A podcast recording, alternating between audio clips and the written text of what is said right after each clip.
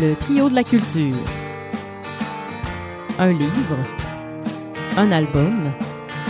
Un film.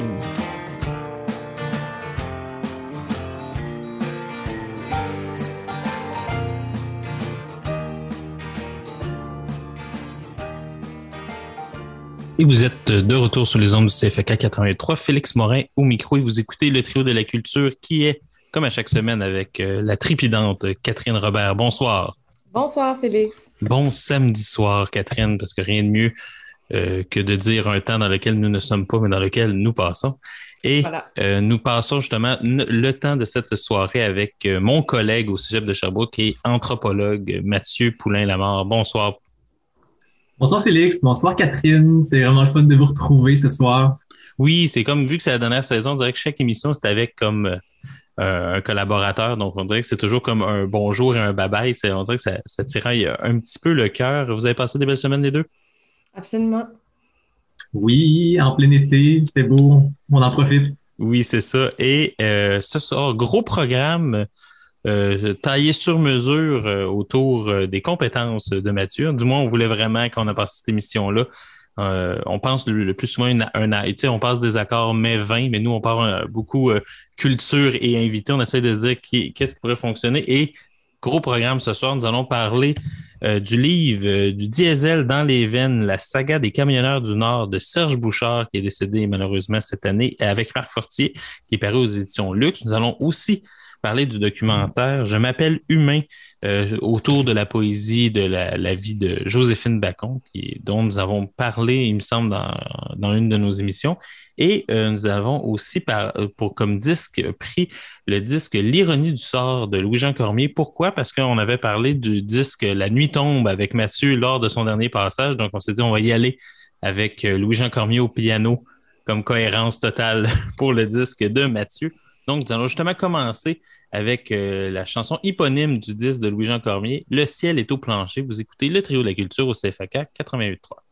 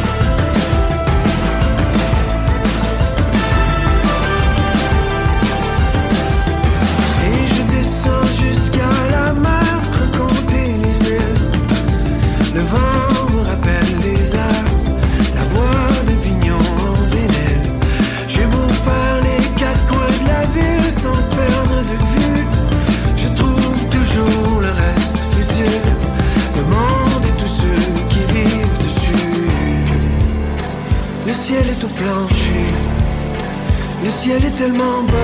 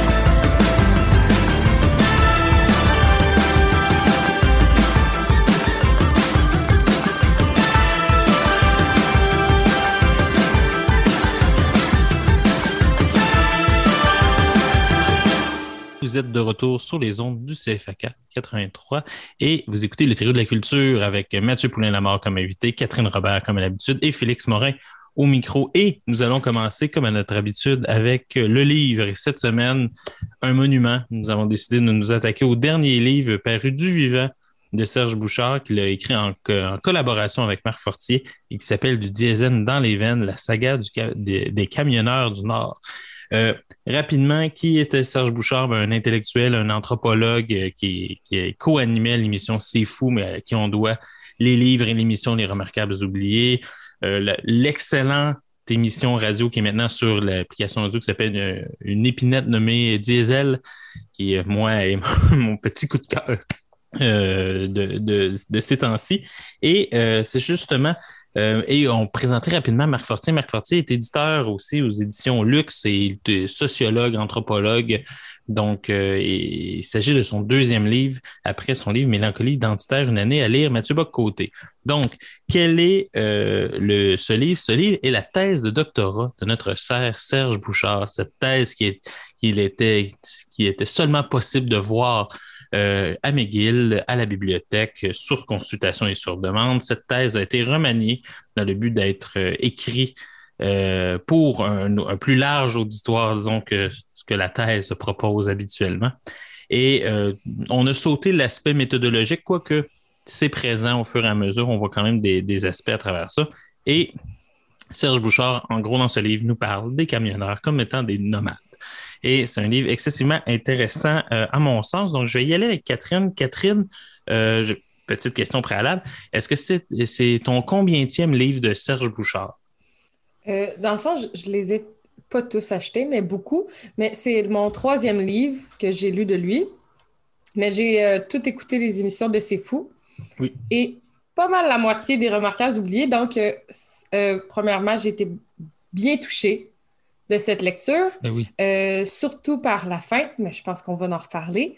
Euh, j'ai, oui, c'est ça, j'ai eu euh, beaucoup d'émotions en lisant ce livre, en pensant que c'est la dernière fois que j'allais le lire, mais que je vais, je vais relire ses autres œuvres, puis je vais, je vais quand même apprendre à le connaître, mais ça m'a réellement touché cette lecture-là, autant dans le contenu que par la lecture elle-même.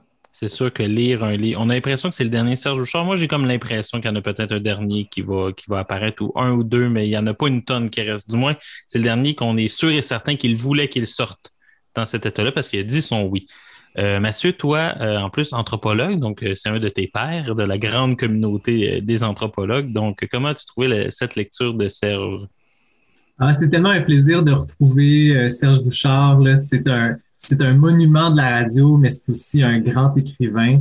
On le voit dans le documentaire qui a suivi son décès, qui a été euh, diffusé là, par Radio-Canada ou RDI, que c'est quelqu'un qui travaillait énormément ses textes.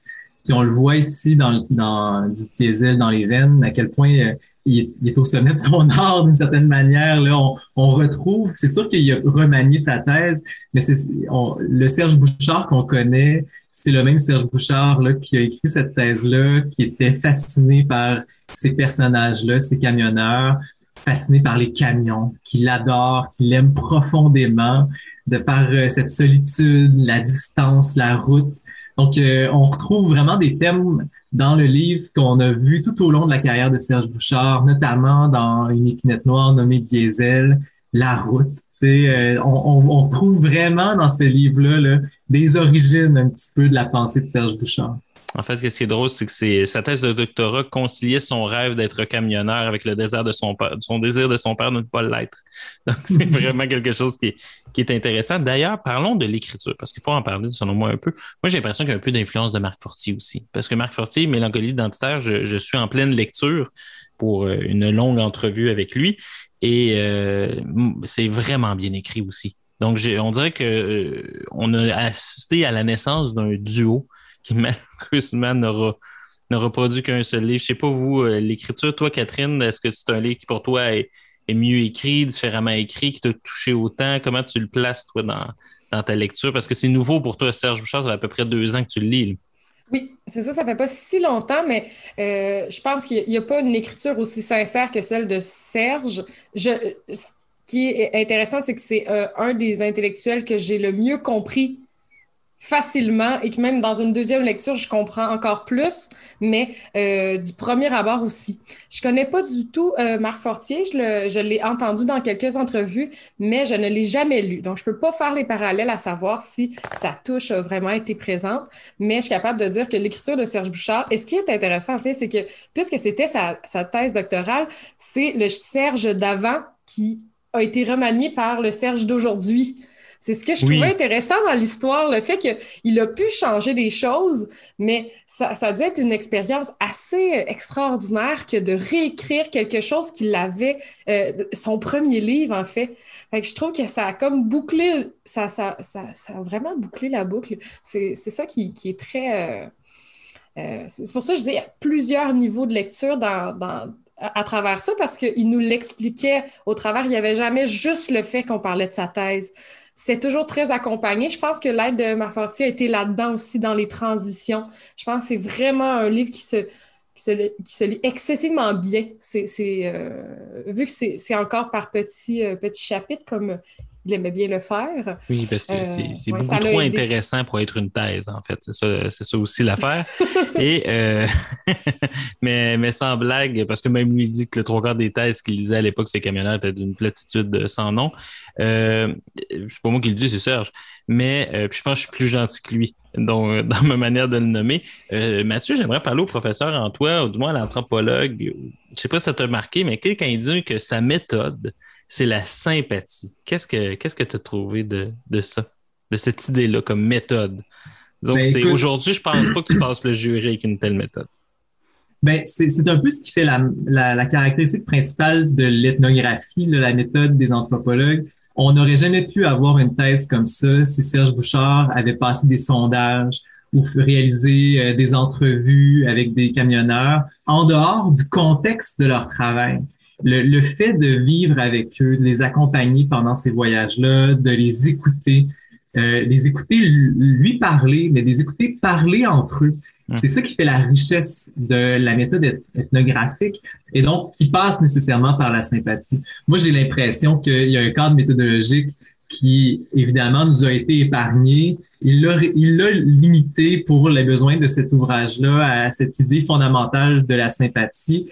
Puis, dans le cas de Serge Bouchard, c'est l'amour qu'il avait envers son sujet puis envers ces personnages-là qui sont les camionneurs moi, à la, fin de la lecture, je me disais, c'est vraiment rafraîchissant de voir les camionneurs comme étant des poètes, comme étant des rêveurs, comme étant justement des humains qui, créent des mondes et non pas comme étant des travailleurs aliénés par un système capitaliste, comme on a pu les décrire dans d'autres ouvrages, sans, sans montrer toute la richesse de ce qui était créé à travers ce métier-là.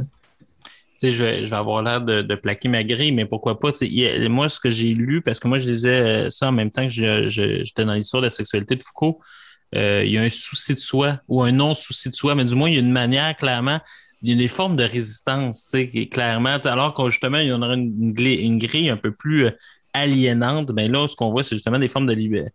En fait, ils acceptent une certaine forme de soumission tant et aussi longtemps qu'ils sont libres comme eux le veulent. C'est-à-dire qu'il décide. Alors moi, ça m'a beaucoup touché. Euh, vraiment, on va continuer d'y aller après, euh, après la pause musicale. Nous allons écouter une chanson qui porte bien son nom parce que Serge, comme dernier livre de son vivant, ce fut sa thèse de doctorat, dont son premier. Donc, on va écouter la chanson L'ironie du sort de Louis-Jean Cormier sur l'album euh, sur l'album L'ironie du sort. Les ciels est au plancher. ça, va, ça va moins bien. Sur les ondes du trio de la culture au CFAK 83.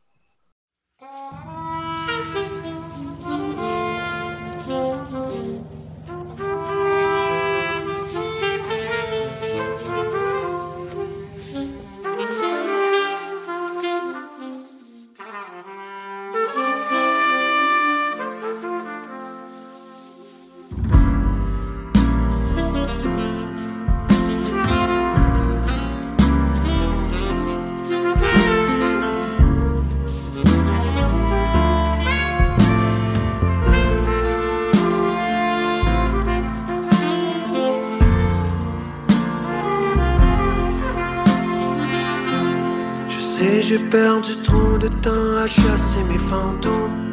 J'ai perdu trop de temps à chercher ce qui nous éloignait l'un de l'autre. Au moment où je reviens te voir la tête haute, tu n'es plus là, plus jamais. Je sais, j'ai toujours trouvé qu'on ne se ressemblait pas. Toujours voulu faire tout le contraire de ce que tu faisais autrefois. Maintenant que j'ai compris que je marchais dans tes pas, tu n'es plus là, plus jamais là. Si je pouvais défaire l'ironie du sort et enterrer mes remords.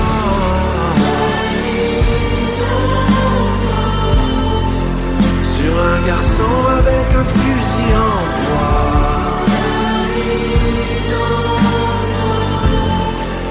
Sur un ado qui se pensait le roi.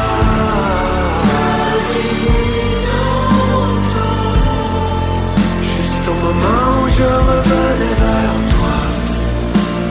Au moment où je revenais vers toi. Au moment où je revenais.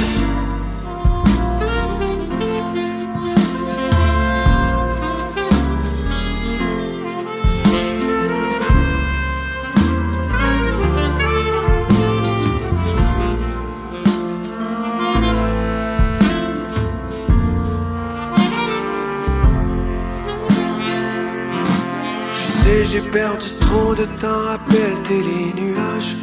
Perdu trop de temps à m'enivrer, quitte à noyer quelques pages. Mais au moment du vrai retour dans les parages, tu n'es plus là, plus jamais là. Je sais que la vie se brise à rien, y a toujours un monstre qui dort. Nous glissons entre les mains quand elle se jette par-dessus bord.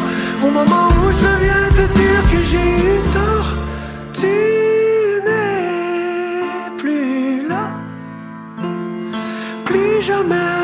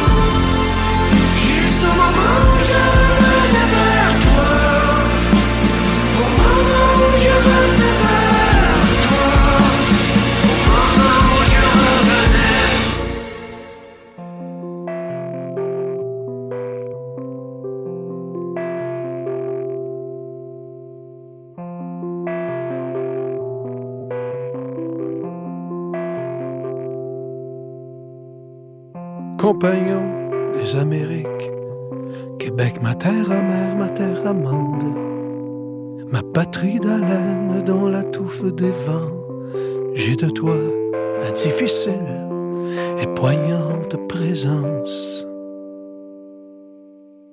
Compagnon des Amériques, avec une large blessure d'espace au front, dans une vivante agonie de roseaux au visage.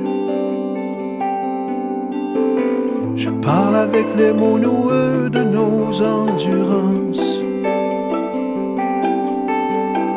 Nous avons soif de toutes les eaux du monde. Nous avons faim de toutes les terres du monde, dans la liberté criée de débris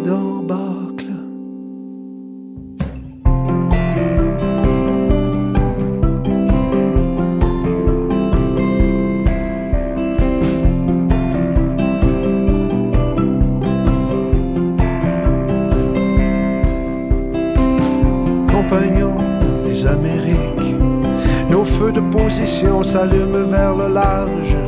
L'aïeul prière à nos doigts défaillantes, la pauvreté luisant comme des fers à nos chevilles.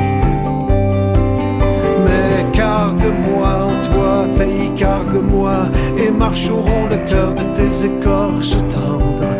Marche à l'arête de tes durs plaies d'érosion, marche à tes pas réveillés des sommeils d'ornières. L'amour en moi, chante. Je me ferai passion de ta face. Je me ferai porteur de ton espérance, veilleur, guetteur, coureur à l'heure de ton avènement. Compagnon des Amériques, un homme de ton réquisitoire. Un homme de ta patience raboteuse et varlopeuse, un homme de ta commisération infinie. Compagnon des Amériques, l'homme artériel de tes gigues, dans le poitrail effervescent de tes poudreries, dans la grande artillerie de tes couleurs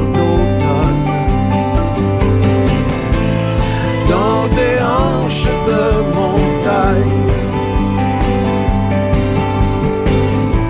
Dans l'accord comète de tes plaines.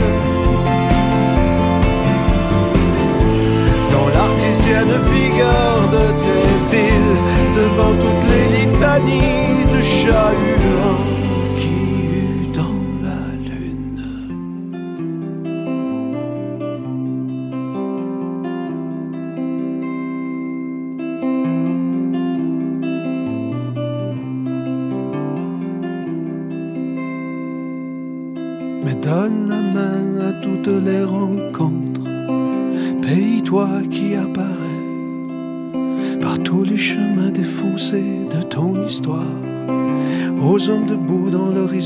justice qui te salue,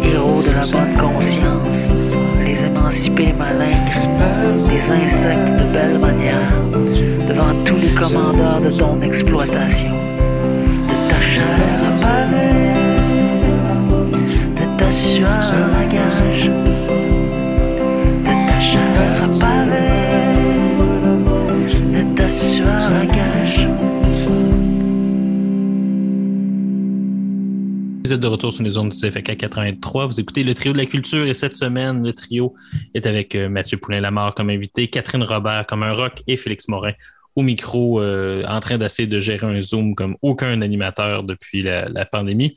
Et nous sommes euh, bien accompagnés parce que comme premier livre, comme livre en fait de l'émission, nous avons le livre du diesel dans les veines de Serge Bouchard et de Marc Fortier.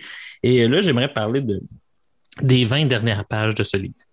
Je pourrais en parler longuement. On parle de, camionneurs. On, ceux qui connaissent Serge Bouchard ne seront pas surpris du livre parce qu'on reconnaît Serge. Ceux qui connaissent pas Serge, ben moi, je trouve que c'est une très bonne introduction, ce livre-là, pour euh, découvrir la puissance de pensée de cet homme-là.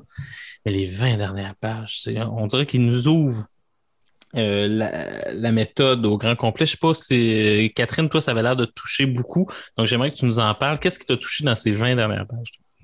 Euh, il y avait beaucoup de questionnements sur, euh, sur son sujet, qui était les camionneurs, le camion, la liberté. Ça, c'est un, un thème dans les 20 dernières pages qui était grande, mais moi, là, ce que j'ai vu, c'est, c'est vraiment sa réflexion sur l'humanité en tant que telle, sur le silence, sur la solitude. Mais il y a une phrase qui m'a réellement touchée à la page 206. Il dit Derrière un geste, un acte, un mot, se cachent des gestes, des actes et des mots qui ne seront ni dits ni posés, mais qui donnent un sens à l'existence. Et je pense que c'est à travers cette citation-là que, que tout a été euh, compris. Qu'il a utilisé les silences, il les a compris, il a voulu réellement s'attarder à ce que les gens faisaient et ce qu'ils étaient. Et je pense que c'est à travers ça que j'ai, je me suis dit, j'aime profondément cet homme et je l'aimerai toujours. Je vais lire je vais essayer de tout lire de lui. Quand j'ai lu cette phrase-là, ça m'a vraiment. J'ai même arrêté, j'ai relu la page pour continuer après. Vraiment, j'ai arrêté sur cette phrase-là en tant que. Je ne sais pas si celle-là vous avez marqué autant que moi. Là, mais surligné, je viens de vérifier, j'avais surligné la phrase. Donc oui, c'est. C'est l'une de celles qui m'a le marqué le plus. Mais c'est merveilleux. Toi, Mathieu, je sais que tu es un lecteur, tu es un auditeur de Serge. Euh, qu'est-ce qui t'a touché dans, ces pages-là, dans cette fin-là? On dirait qu'il savait qu'il était en train de clore quelque chose de plus grand que lui. Je, sais de source sûre que une des dernières choses qu'il a dit à Marc Fortier, c'est T'inquiète pas, on va en vendre beaucoup parce que je vais mourir avant qu'il sorte. Euh, donc, j'ai l'impression que des fois que Serge savait que la, fin s'en venait. Toi, euh, est-ce que tu as été touché par ces, pages-là en particulier? Si oui, par un extrait particulier ou une émotion précise? Moi, ce que j'ai beaucoup aimé, là, c'est qu'on retrouve un petit peu son parcours intellectuel dans les dernières pages. Il revient à Durkheim, à Mauss, à Lévi-Strauss, puis dans, à travers ce, ce retour-là, on comprend une chose qui est fondamentale chez Serge Bouchard, c'est que avec la modernité, l'être humain a jamais cessé d'être humain.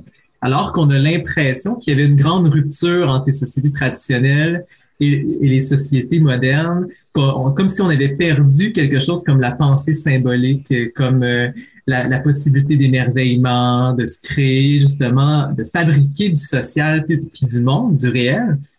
Mais euh, dans la thèse de Serge Bouchard, en 1980, quand, quand il, écrit ça, euh, il y a très, très peu de gens qui s'intéressent, très, très peu d'anthropologues qui s'intéressent à des phénomènes contemporains et de nos sociétés à nous, comme celui des camionneurs, la plupart des anthropologues sont encore dans les sociétés qui sont considérées comme exotiques, qui sont éloignées de notre idéal, de notre modèle de civilisation.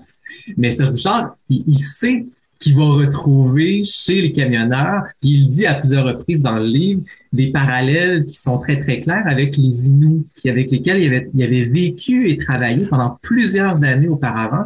Donc, euh, entre les Inuits et les camionneurs où l'on court de la baie James, on n'est pas face à deux mondes complètement séparés. Au contraire, c'est l'humanité dans sa plus grande continuité. Donc, c'est vraiment ça qui, qui, qui, pour laquelle il milite. C'est cette vision-là qu'il veut défendre dans son livre. Une vision qui, évidemment, et on peut la lier à Lévi-Strauss qui lui-même est un farouche euh, défenseur de cette idée que les modernes avaient encore cette pensée dite sauvage. Ou Bruno, Bruno Latour qui, qui dit que nous n'avons jamais, été, modernes.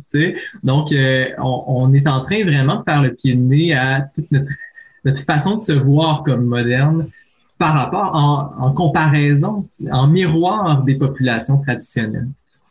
Je pense que je vais vous laisser le temps qui reste avec un extrait qui résume très très bien tout ce que tu viens de dire. C'est euh, dans le livre, c'est vers la fin, il dit Il serait donc vrai, comme le soutient Antonio Gramsci, que tout le monde est philosophe, tout le monde est savant, tout le monde est artiste, bref, qu'il est à la portée de tous de créer des mondes. Cette faculté que tous possèdent ce n'est pas, ne s'est pas éteinte parce qu'une raison froide et calculatrice domine aujourd'hui nos sociétés. Les routiers nous en donnent à chaque jour l'exemple. Peut-être que la somme de mes observations de mes réflexions, de mes écrits, a toujours tendu vers cet unique but, témoigner de l'importance de cette vitalité symbolique dans la société moderne. Peut-être, quant à moi, je ne puis affirmer que ceci. Nul ne comprend véritablement les êtres humains s'il est indifférent à la force qui les fait marcher, s'engager, rouler, s'aliéner et puis mourir. Voilà. Je pense que si j'avais réussi à écrire une phrase comme ça dans ma vie, je pourrais mourir en paix. Alors, euh, merci Serge pour euh, ce beau livre. Je pense qu'on est tous d'accord. Euh, donc, on, va aller sur une chanson qui parle beaucoup de route. Euh, sur euh, le deuxième album de Louis-Jean Cormier, Les Grandes Artères, on va écouter la chanson Deux saisons et trois quarts. On va retourner vers cette île. Et je pense que Serge a aussi souvent pris cette route, sûrement. Donc, vous écoutez les trous de la culture au CFAK 83.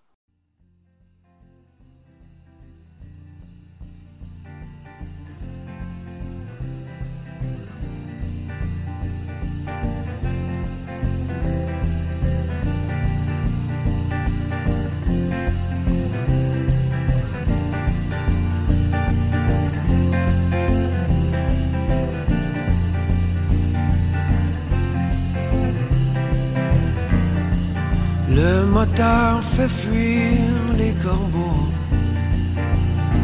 le long de la route vers Bécomo. Le faux cuir du volant qui colle. Le temps suspend son vol. Deux saisons, trois quarts.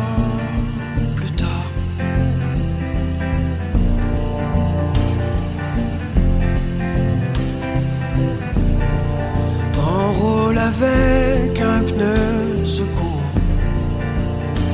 Toi et moi, on trouve toujours un moyen pour pas que ça casse. Y a pas que les tracs qui me dépassent. Deux saisons, trois quarts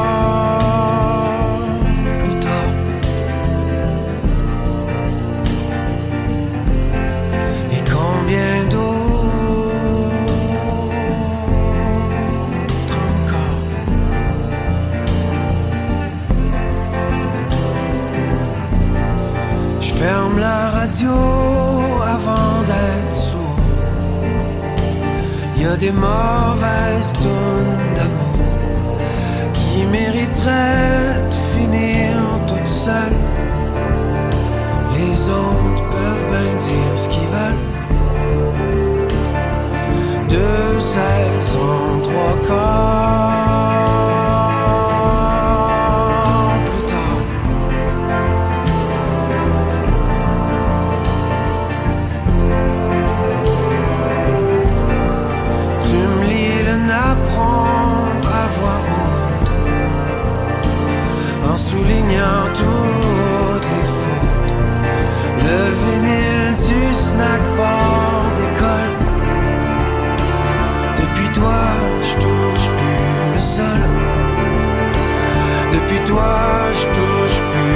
plus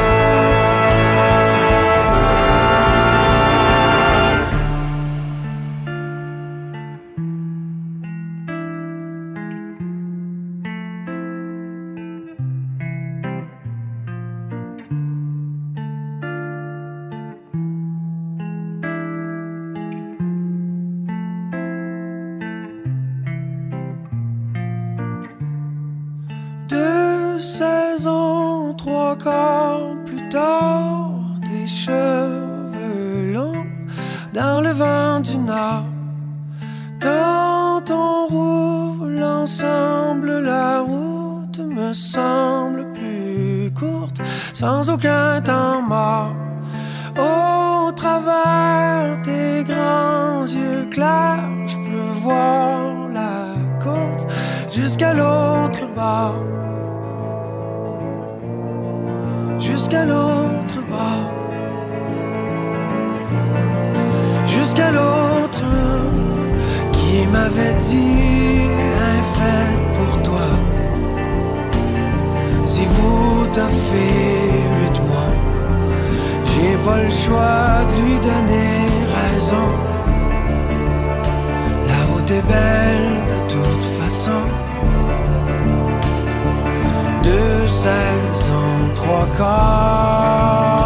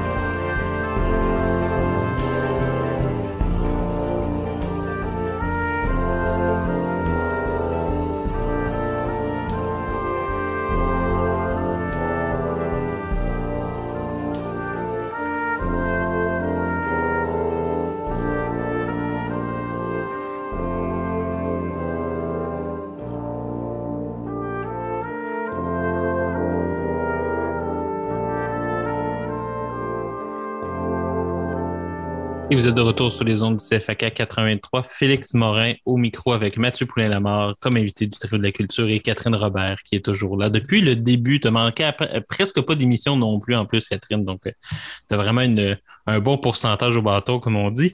Et euh, nous allons aller avec un, documentaire d'une amie de Serge Bouchard, euh, Joséphine Bacon. On va aller euh, sur un documentaire de Kim. Oh mon Dieu, j'ai peur de me tromper dans son nom. Je m'excuse tout le monde. Vas-y.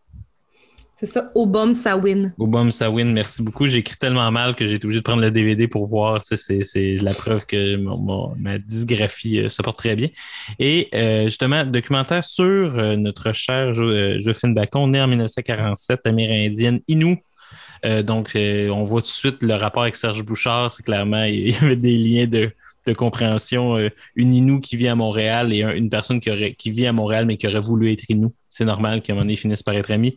Et euh, c'est une, une, grande poète. On pourrait le nommer quelques livres. Je vais nommer ces quatre livres qu'elle a sortis pour les personnes qui ne la connaîtraient pas. C'est Nous sommes tous des sauvages, euh, Bâton à message, euh, Un thé dans la toundra qui est moi mon préféré. Et quelque part, c'est vraiment tous paru chez Mémoire d'Encrier. J'espère qu'on aura la chance d'en avoir un autre bientôt parce que je m'ennuie d'écriture nouvelle de Joséphine Bacon. Mais en attendant, on a ce documentaire. Donc, on va y aller avec Mathieu. Mathieu, Qu'as-tu passé de ce documentaire-là rapidement? Est-ce que c'était la première fois que tu voyais ou c'était un revisionnement pour toi? Non, c'est la première fois que je le voyais. Puis c'est un documentaire que j'attendais. Connaissant Joséphine Bacon, je me disais, c'est une personne qui est tellement lumineuse, il faut faire un film avec elle. Il faut, faut l'écouter, il faut la voir parler. Euh, c'est vraiment un, sujet en or pour un documentaire. Donc, euh, ça m'a ravi, là, vraiment. Je, je l'aimais beaucoup, Joséphine, puis je l'aime d'autant plus en ayant vu ça.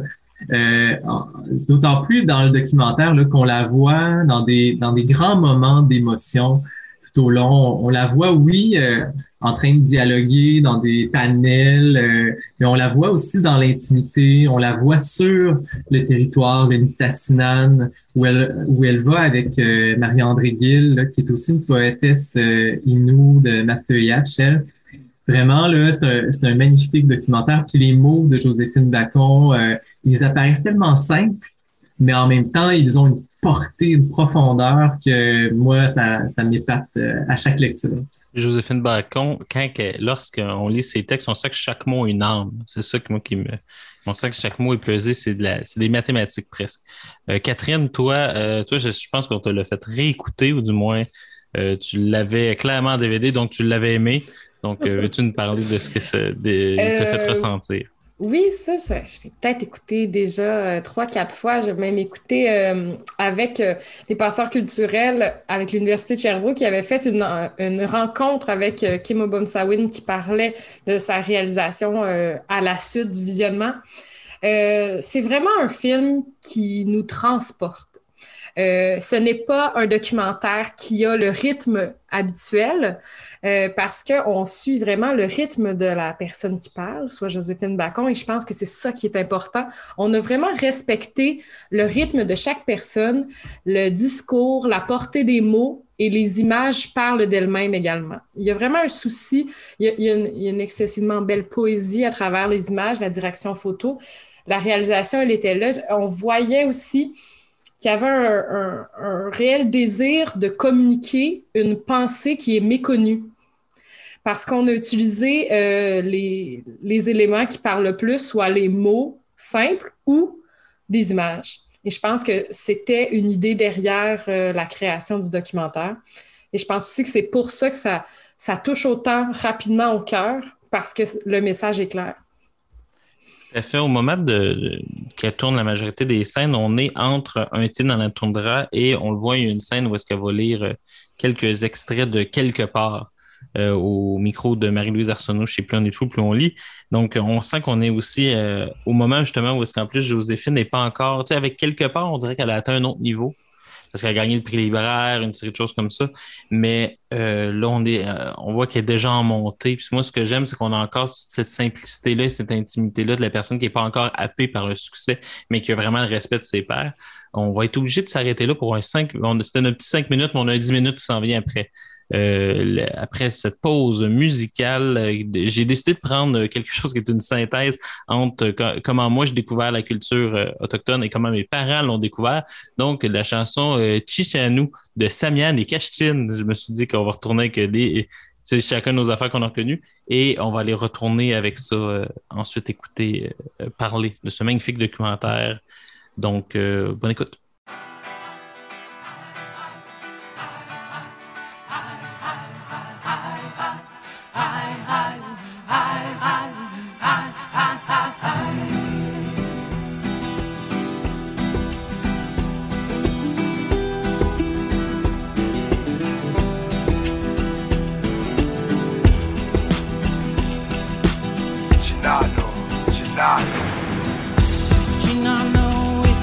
Faudra dire à nos enfants que le monde leur appartient. On peut croire en l'impossible et qu'on n'est pas les plus à plaindre. Pourtant on vient d'ici, on nous traite en étranger. Par contre on est la preuve que les choses peuvent changer paroles de cette chanson veulent changer la face du monde, veulent donner de la fierté, veulent nous sortir de l'ombre. Je suis peut-être trop optimiste, mais je suis vivant donc j'y crois. La plume au des doigts, j'écris une page de l'histoire. On est fort ensemble, c'est pour ça qu'on se rassemble. On est des frères dans l'esprit, c'est ce qui fait qu'on se ressemble. Si ensemble qu'on vaincra, si ensemble qu'on leur dira que sur les terres du Canada, on est encore là. On est fort et fier, on rassemble les nations. C'est la voix du peuple, le chant de la détermination. C'est le cri de victoire, c'est le cri de la liberté, c'est le cœur des c'est la voix des oubliés. Faudra dire à nos enfants que le monde leur appartient. On peut croire en l'impossible et qu'on n'est pas les plus à plaindre. Pourtant on vient d'ici, on nous traite en étranger. Par contre on est la preuve que les choses peuvent changer.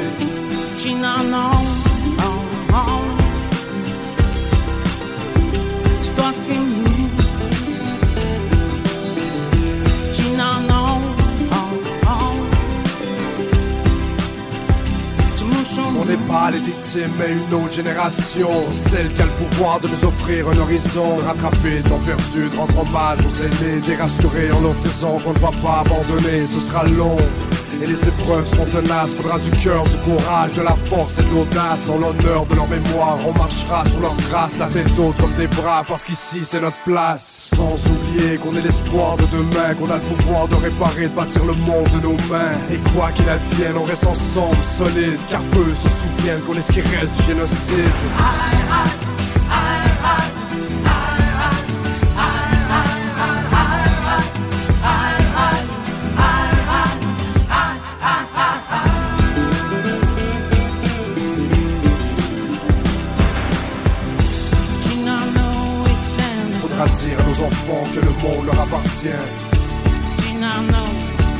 On peut croire en l'impossible et qu'on n'est pas les plus à plaindre.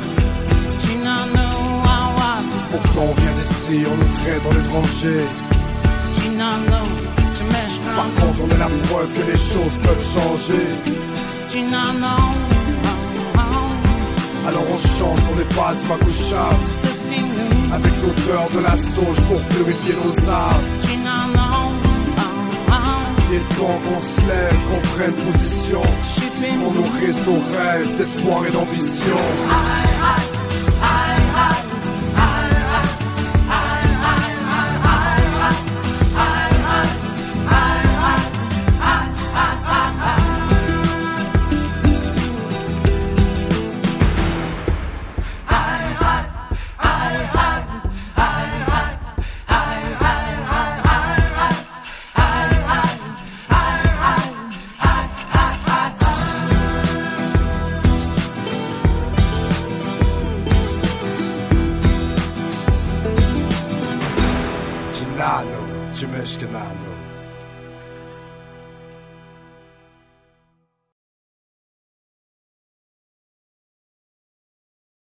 Et vous êtes de retour sur les ondes du CFK 83.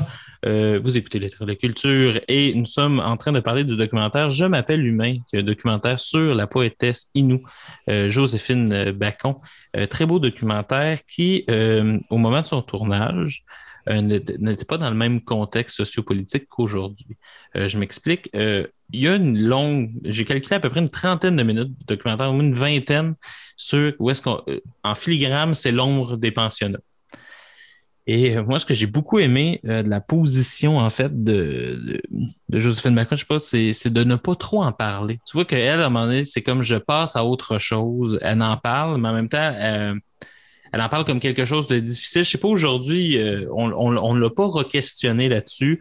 Euh, tant mieux, parce qu'à un moment donné, faut je pense que dans ce documentaire, elle est très claire par rapport à, cette euh, position-là, mais elle dit être capable de dire que telle personne qui était au pensionnat en même temps qu'elle, je pense que ça n'en est jamais remis de ça. Je pense que ça n'est jamais remis, dans le fond, de se faire sortir de sa propre culture, dans le fond, de ne pas pouvoir devenir comme un chasseur comme son père.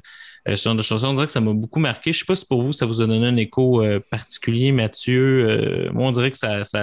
il y a un an, au moment de sa sortie, je ne l'aurais pas vu les pensionnats de la même manière. Maintenant qu'aujourd'hui, quand, je voyais ça, on dirait que je, sentais sa souffrance, mais je sentais aussi la sagesse de la personne qui est capable de, de l'avoir mis derrière elle ça lui ressemble beaucoup parce que quand on la lit, on voit qu'elle n'a pas une plume qui est militante.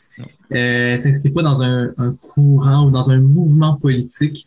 Euh, Joséphine Bacon, elle, reste vraiment près des, mots, près de... Elle essaie de, de réhabiliter un mot à la fois. Euh, son bâton en message, euh, certains éléments de, de, de la culture inou qu'elle nous fait revivre à travers sa poésie c'est clairement pas c'est clairement pas euh, les, mêmes textes qu'on pourrait lire euh, de la part euh, de, de, certains autres d'autres personnalités autochtones qui se, qui se font activistes et qui se font euh, aussi les, les défenseurs d'une de, grande entreprise de réconciliation ou une grande entreprise, en tout cas, de décolonisation. Donc, je pense qu'il y a de la place pour toutes ces personnes-là. Euh, elle, elle, elle, fait son, son, sa petite affaire, Joséphine Bacon, d'autres euh, vont faire autre chose. Mais effectivement, il y, a, il y a, une résonance avec évidemment les événements qu'on qu'on a connus, la découverte notamment là, des, des, charniers, là, des, sépultures là, des, euh, des enfants autochtones près des pensionnats. C'est un, moment qui est terrible dans l'histoire des Premières Nations, celle euh, des pensionnats. Euh, évidemment, ils n'ont pas eu la même importance selon les individus, selon les communautés et différentes parties à travers le Canada. Mais il y a quand même, tout le monde s'entend pour dire que ça a été pensé dans un objectif d'assimilation, puis on pourrait même dire dans un objectif de génocide, non seulement culturel, mais de génocide humain, tout à fait en, phase avec la loi sur les Indiens de 1876. Uh-huh. Donc, euh, on est dans un grand projet dont on, on commence tout, tout, juste à mesurer, nous, les Allochtones, nous, les Blancs canadiens, toute la portée et toute la gravité. Je pense qu'il y a une prise de conscience en ce moment qui est nécessaire, puis on voit beaucoup de gens sur la défensive. Je pense que ça trahit aussi ce malaise-là vis-à-vis cette histoire qui est terrible. On se souviendra de la phrase dans la loi originale euh, sur, euh, euh, les pensionnats qui était de trouver une solution finale au problème autochtone, qui a une résonance, une autre résonance génocidaire, mais qui est quand même une phrase épouvantable, qu'on m'avait enseigné à l'époque. Je rends hommage à, cette professeure Annie Bourgeois qui m'avait enseigné ça, sociologie au cégep, aujourd'hui ma collègue et euh, je remercierai jamais assez parce que ben parce qu'au au lieu de pleurer, au moins, on dirait qu'on a quand même capoté qu'on a vu l'ampleur. Parce que si on ne le savait pas, l'ampleur, mais là, là, on commence à avoir des idées Moi, j'ai beaucoup aimé ce qu'elle dit, c'est je n'aime pas en parler, mais d'autres en parlent très bien et mieux que moi, donc allez les voir. Donc, c'est pas, euh, pas non plus une négation, c'est pas nécessairement quelqu'un qui va dire non, il faut passer à autre chose, quelqu'un qui dit non, non, moi, je n'ai pas envie d'en parler, moi, je suis passé à autre chose, donc, euh, mais allez-y, d'autres le font mieux que moi. J'ai bien aimé ça. Toi, Catherine, est-ce que ça a eu un écho euh, particulier? Comment tu as vécu peut-être cette nouvelle-là aussi d'apprendre autant euh, ce charnier, comme le si bien dit Mathieu? En fait, c'est quand je disais que je l'ai écouté plusieurs fois, je pense que c'est ça aussi. En fait, la première fois que je l'ai écouté, ça m'avait touché, mais euh, depuis, j'avais écouté plusieurs documentaires ou émissions radio qui ont fait sur les pensionnats au Canada ou sur une entrevue avec Michel Audette qui parlait de comment hmm. on pouvait, on, devenait, euh, euh, on n'était pas majeur au, euh, au, terme de la loi avec la loi des Indiens. J'ai beaucoup appris davantage. Et quand je l'ai réécouté, le documentaire, avec les éléments de l'actualité, ça m'a encore plus happé. En fait, c'est vraiment. euh, c'est une mission toute en émotion. Mais oui, Habituellement, je suis vraiment plus dans les faits, dans la construction sûr, de l'art. Mais c'était dans les euh, c'était dans les éléments qui m'avaient réellement touchée parce que je pense que le, le silence qu'elle veut aussi porter sur ces événements-là en ne parlant pas parle plus. En tant que telle, peut-être qu'elle a été, elle a été excessivement blessée de ça, mais je pense que son regard en disait long. Oui. Si vous le réécoutez, vous allez pouvoir voir Oui. euh, son regard à ce moment-là. Euh, le silence en, en dit long, comme, euh, comme Serge le disait aussi. Il faut écouter ces silences-là, puis c'est ce qu'elle utilise dans son rythme. Et elle, elle raconte des vérités grandes avec les, les silences qu'elle prend durant le Bon, documentaire. je vous conseille d'ailleurs, j'aurais tellement aimé entendre Serge sur ce qu'on a appris, mais heureusement pour lui, il est mort avant. Malheureusement pour nous, il est mort avant. Mais allez voir l'excellente chronique qu'il a faite sur euh, Monsieur McDonald sur YouTube, elle est là. Donc allez écouter ça, ça va, euh, ça vous rendre compte jusqu'à quel point c'était quelque chose de planifié et fait par, on pourrait dire, un fiefé salaud si on était de mauvaise foi, mais comme je ne le suis pas, je n'ai pas dit cette phrase. Mais euh, du moins, euh, tu as parlé de portée, Catherine, puis il y a aussi une figure très importante dans ce, dans ce film-là j'aimerais qu'on en parle, parce que ça m'a vraiment beaucoup marqué avec Marie-André Gill, justement, c'est de porter l'ancien. C'est vrai que c'est quelque chose qui, justement, post-COVID, m'a profondément ému. Dans, dans le sens que nous, je pense pas que pendant la première vague, on a porté nos anciens tant que ça. Et euh, puis eux, quand ils disent justement ce serait impensable de laisser les ancêtres derrière chez des nomades, mais là, nous, j'ai fait comme ça, ça n'a pas de sens d'une certaine manière. Je sais pas si vous autres de parler, mais cette scène merveilleuse où est-ce que Marie-André euh, monte la, une, une montagne avec, euh, avec, avec Joséphine sur son dos. Euh, j'ai trouvé ça magnifique. Je sais pas si pour vous, je suis sûr qu'il était ému, mais on dirait que c'est porteur de sens. alors que euh, justement, sur les Indiens, on les appelait des sauvages. Il me semble qu'ils sont tellement plus humains que nous dans la manière de les traiter. Ça, ça m'a vraiment marqué. Parce que moi, je ne m'y connais pas beaucoup. Donc, euh, je sais pas pour vous, euh, Mathieu, Catherine. C'est réellement un, un respect qu'ils Ouais. ont que je pense que certaines personnes euh, allochtones peuvent ne pas avoir envers euh, les personnes âgées, mais c'est surtout la, la, la portée de ce qu'ils...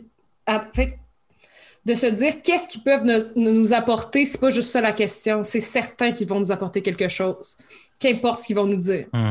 Donc, c'est juste qu'il faut tendre l'oreille et écouter. Et je pense que c'est vraiment une, une très belle représentante, Marie-André Gill. Euh, je ne sais jamais dire, comment dire son, son prénom, désolé si je l'ai débaptisé, mais euh, je trouve vraiment qu'elle est influente, elle parle bien, elle écoute bien. Et euh, c'est ce qui a fait que la- le dialogue entre les deux durant le documentaire a été aussi pertinent. Je pense, ben, je, je pense qu'il y a énormément d'artistes autochtones présentement qui auraient pu euh, bien fonctionner avec Joséphine Bacon parce qu'elle est tellement généreuse. Mais je trouve vraiment que c'est un très beau duo. Il y avait une euh, réelle connexion entre les deux et le respect, c'est ce qui transparaissait le plus l'écran. C'était deux Donc, je pense poétesses. pour ça que ça, fonctionne. Je pense que c'est deux poétesses qui parlent la, la même langue du cœur, d'une certaine manière. Tu as totalement raison. Moi, j'ai eu la chance euh, d'inviter Marie-André dans un de mes cours euh, cette session-ci avec mes étudiants.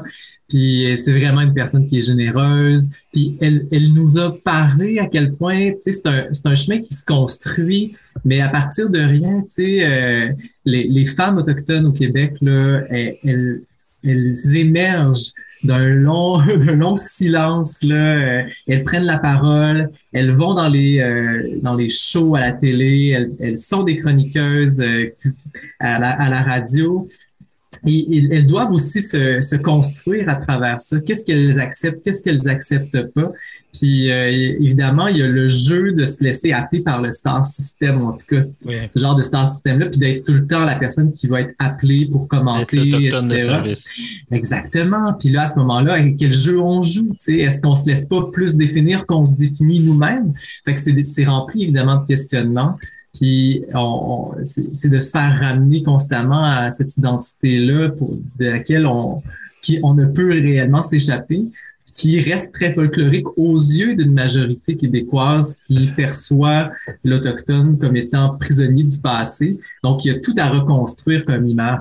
Puis euh, Marie-André Gill, comme Joséphine Bacon, nous montre des manières d'être autochtone aujourd'hui, que je trouve admirable. Je vais vous laisser avec les mots de Joséphine. Je pense que c'est la meilleure chose. Euh, mettre ces mots de l'avant après avoir mis autant sa personne, c'est une nuit blanche, les heures, les minutes, les secondes n'ont jamais été aussi proches de moi. Dans ton invisible, un souffle, ta présence, tu es là sans être là. Un lever du jour, reçois tes premiers pas. Moi, c'est, euh, je suis ému à chaque fois que je le lis.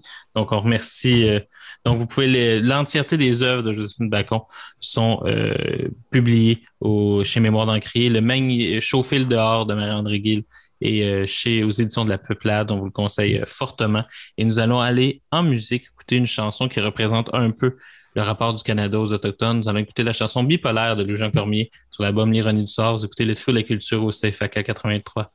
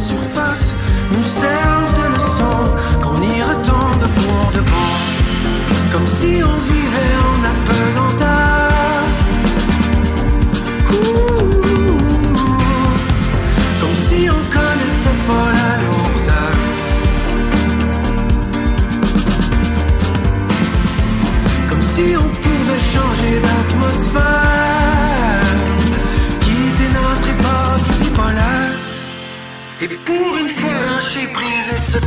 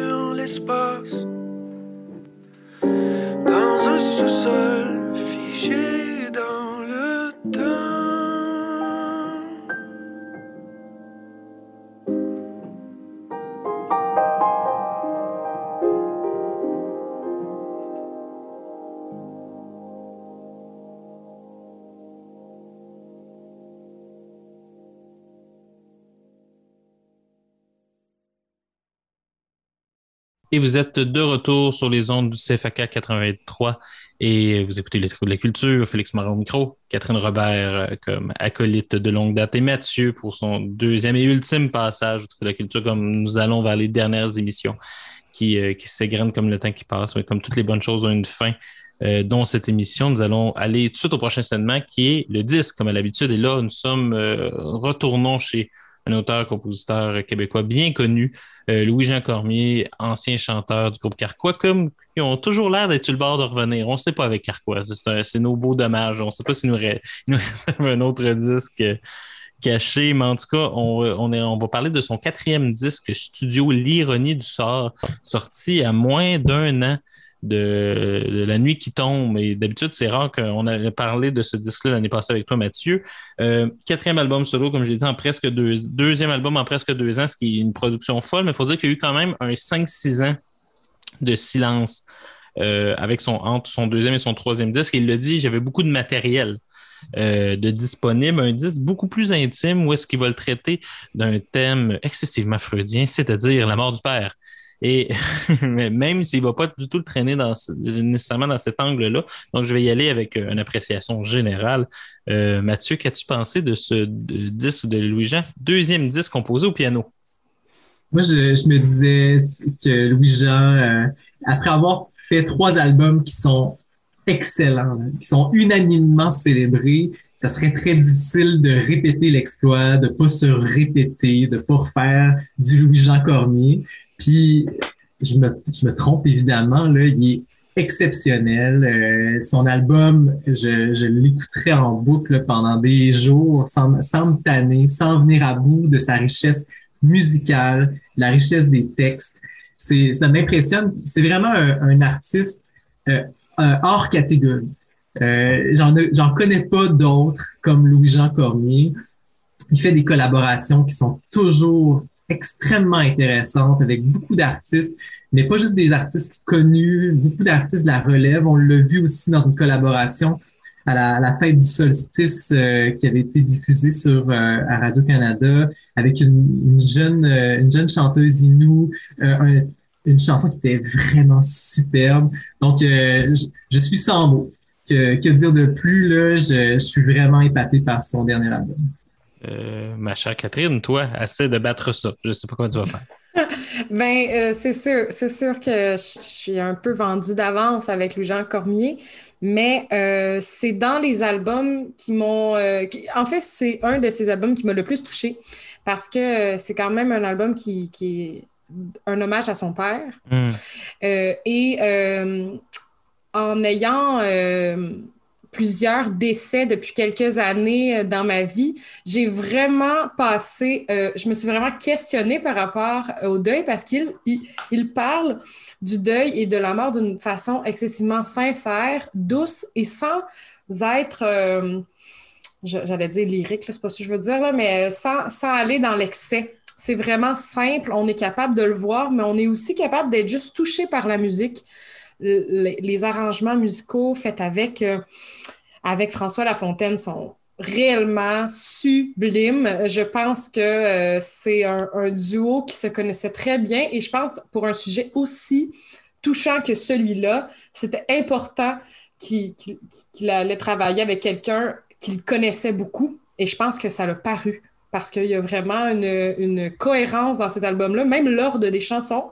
Je trouve que euh, tu pouvais l'écouter aussi aléatoirement, là, c'est très, très bon aussi, mais si tu l'écoutes euh, d'un coup, c'est vraiment un album qui se tient très solidement.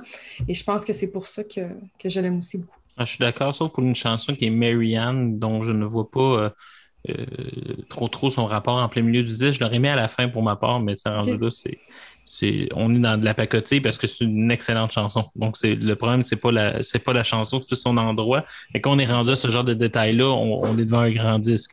Euh, Mathieu, tu es comme moi, tu préfères, t'aimes Louis-Jean, je respecte beaucoup son travail, tu es comme moi, tu es un peu admiratif de, ces quatre disques-là, si différents aussi. Hein. Euh, d'ailleurs, il faut, aussi souligner, on parle quand même du meilleur disque d'un auteur, compositeur, interprète, peut-être, et c'est un disque produit sur son deuxième instrument, c'est-à-dire et au piano, alors que c'est un extraordinaire guitariste. Son meilleur disque, c'est sur un autre instrument. C'est dire la virtuosité du bonhomme.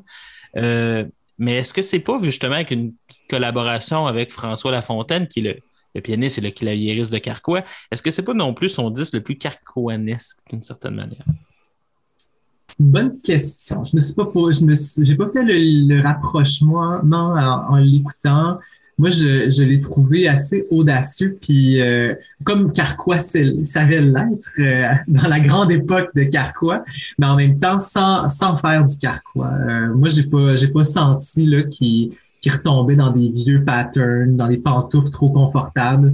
Il, est audacieux, il ose, tu sais. Puis ça, ça me plaît beaucoup chez un artiste. Donc, ça m'a pas, ça m'a pas semblé être du carquois à mon écoute. C'est bon, Catherine. Est-ce que tu veux, est-ce que tu es d'accord avec Mathieu? Tu veux rajouter quelque chose? Je suis absolument d'accord. En fait, ben, je, n'ai peut-être pas été autant dans la, la, folie carquois. Je, je, les ai toutes écoutées et je les ai appréciées. C'est une si belle folie. Oui, ben c'est ça, c'était peut-être peut-être l'âge. Hein. Mais euh, ça, a fait, ça, a fait, ça fait en sorte que je, les, je les écoutais euh, tout d'un coup. En fait, je fais, je fais souvent ça avec un, artiste. Je réécoute tout ce qu'il a fait pour me rendre jusqu'au dernier album. Hmm. Et c'est ce que j'ai fait aussi pour Louis-Jean Cormier. Et ma réponse serait il y a peut-être des similitudes, mais je pense que c'est plus le, le fait que c'est son acolyte qui ont bien travaillé ensemble, mais je n'ai pas revu la même chose. Est-ce que je, je pensais pas que j'allais aussi loin avec ma recherche, mais je suis allée aussi loin que ça en, en, réécoutant tout. On admire euh, ta recherche. Une chance en même temps qu'on ne fait pas un épisode sur Proust parce que j'aurais pas que tu dois lire toute la recherche temps perdu pour en parler. Donc, je suis quand même content. Non, non, je le fais plus côté musical euh, ça se fait mieux. en tant que tel. Mais je, mais, je pense que c'est important des fois de, de, le refaire. Oui, vraiment. Parce qu'on on, porte un jugement plus grand sur l'artiste. Puis après ça, tu peux réellement dire si tu l'aimes ou pas. Euh, si tu l'aimes ou tu ne l'aimes pas. moi, mon coloc est arrivé avec sa, table tournante, puis on s'est tapé toutes les Louis-Jean qu'il y avait en vinyle. Puis au moi aussi, c'est j'en ai écouté trois, mais il m'en manquait un. Donc, moi, je peux pas dire que j'ai fait ce que tu as fait.